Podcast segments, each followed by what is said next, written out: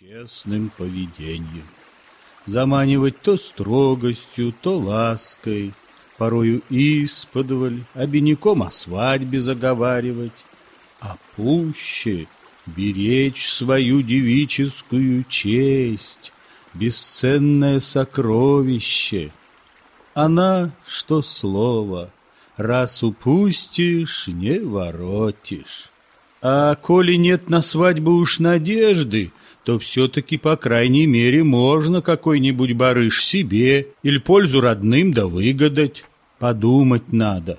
Не вечно ж будет он меня любить и баловать меня.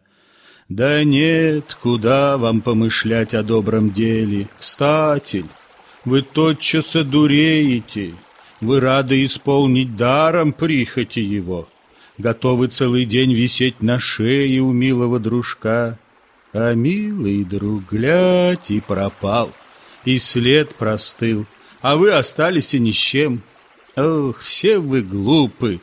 Не говорил ли я тебе сто раз, эй, дочь, смотри, не будь такая дура, не прозевай ты счастья своего, не упускай ты князя, да спроста не погуби самой себя.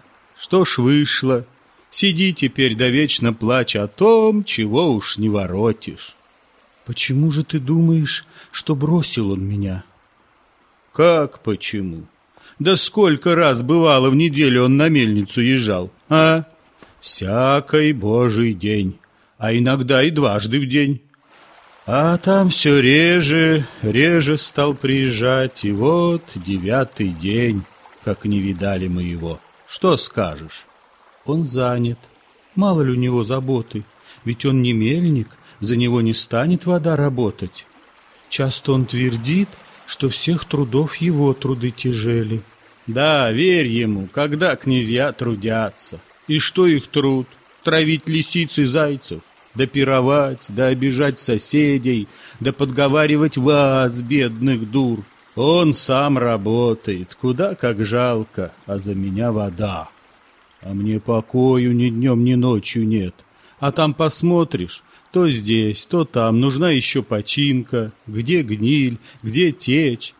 Вот если б ты у князя умела выпросить на перестройку хоть несколько деньжонок.